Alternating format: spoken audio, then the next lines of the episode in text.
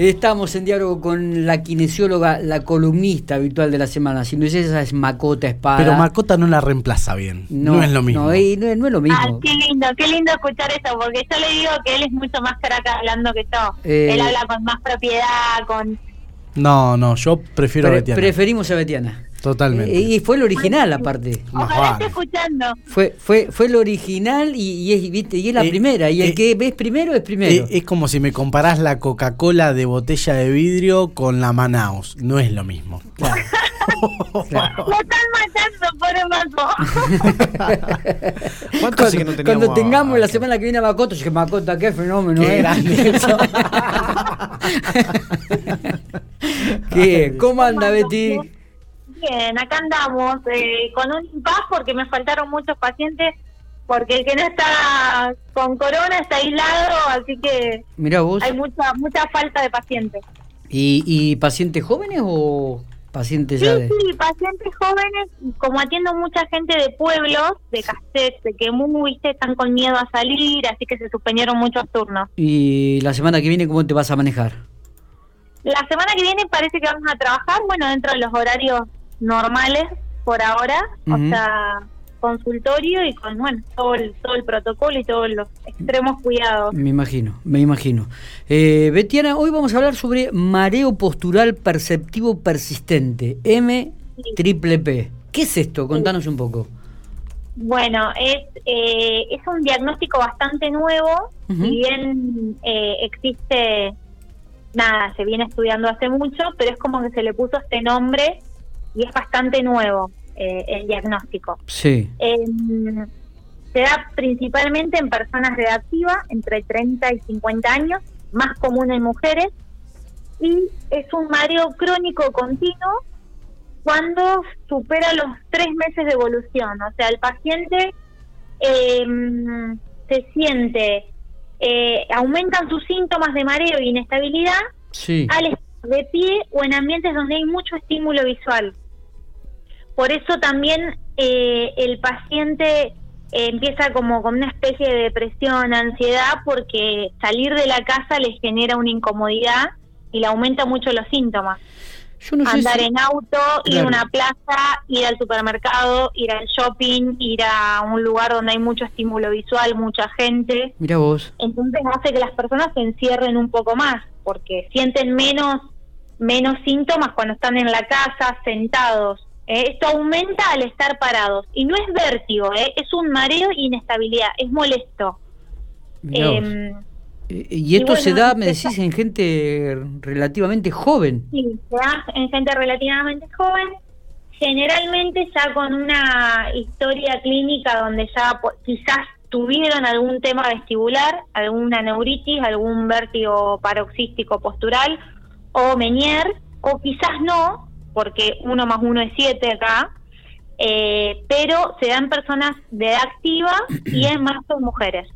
Mira vos. Y eh, bueno, está como en estudio y hay como una predisposición también en personas que tienen un temperamento más de ansiedad o de depresión.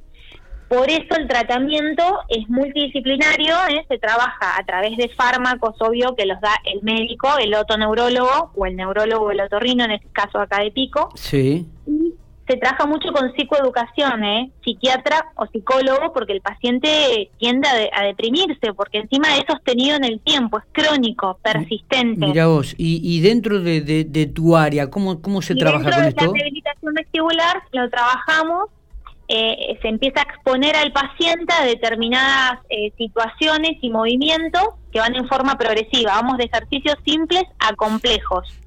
Eh, nosotros trabajamos de forma más casera, con ejercicios, con eh, lo hacemos, no sé, caminar en, en zigzag, haciendo diferentes cosas, rotando la cabeza y dando diferentes enfoques. Se trabaja mucho a través de ejercicios. Yo tuve la posibilidad de, estar en Buenos Aires, en Fleni, y en la Facultad de Maimónides, donde hay un, un, equipo muy formado en rehabilitación vestibular, y tuve la posibilidad de ver que se está trabajando mucho con realidad virtual. ¿Eh? a través de pantallas, de la Nintendo, de diferentes tipos de, de juegos que van del simple a complejo, donde se expone al paciente enfrente de una pantalla y el paciente tiene que ir esquivando obstáculos y demás y eso le genera mucha incomodidad. Mira vos. Y la idea es trabajar con el paciente de cosas simples a complejas, así le vamos creando la...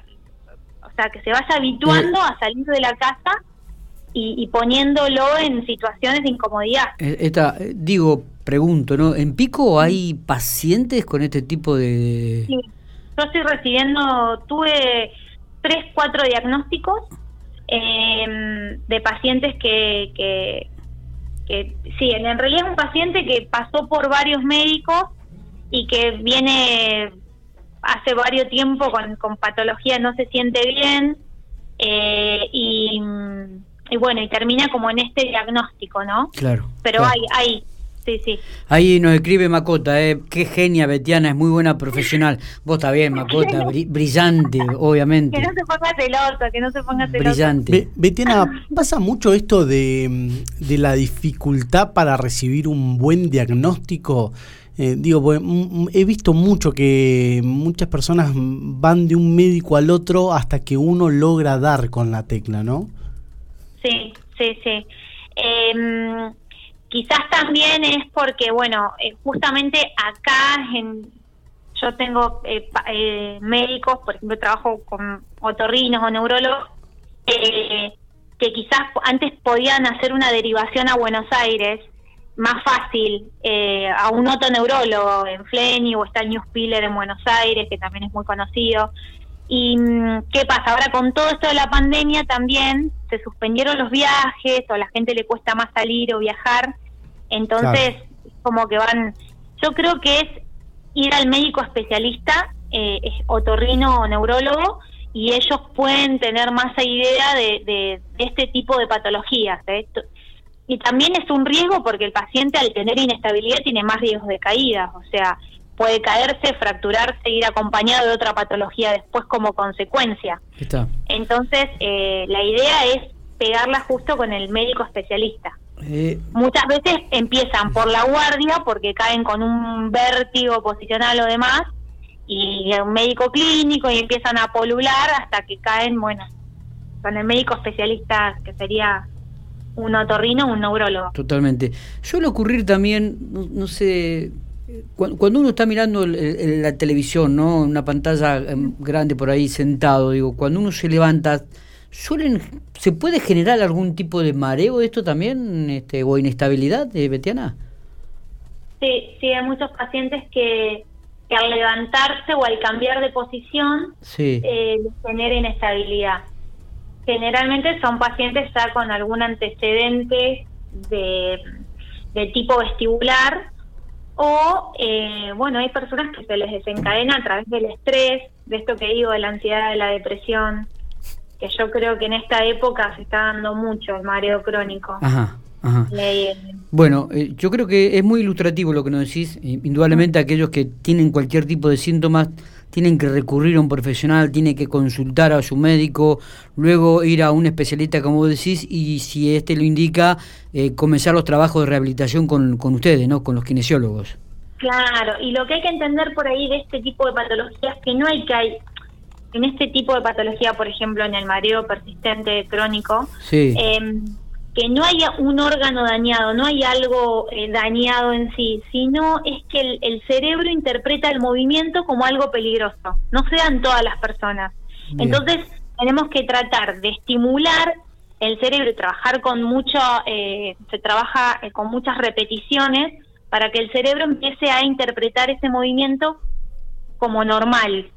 ¿eh? y no genere esos síntomas. Por eso se dice que es em, un trastorno funcional del sistema vestibular o del sistema nervioso central, Perfecto. porque hay que tratar de estimular eh, a través de ejercicios y demás, y bueno, acompañado siempre de multidisciplinario, ¿no? De, de psicólogo, de psiquiatra, de, del médico, del kinesiólogo, Es totalmente. para mejorar el síntoma y que el paciente pueda salir de su casa en forma normal y no sienta que, que se quiere ir de los lugares, porque le molesta mucho la, la vista, le, se quiere ir.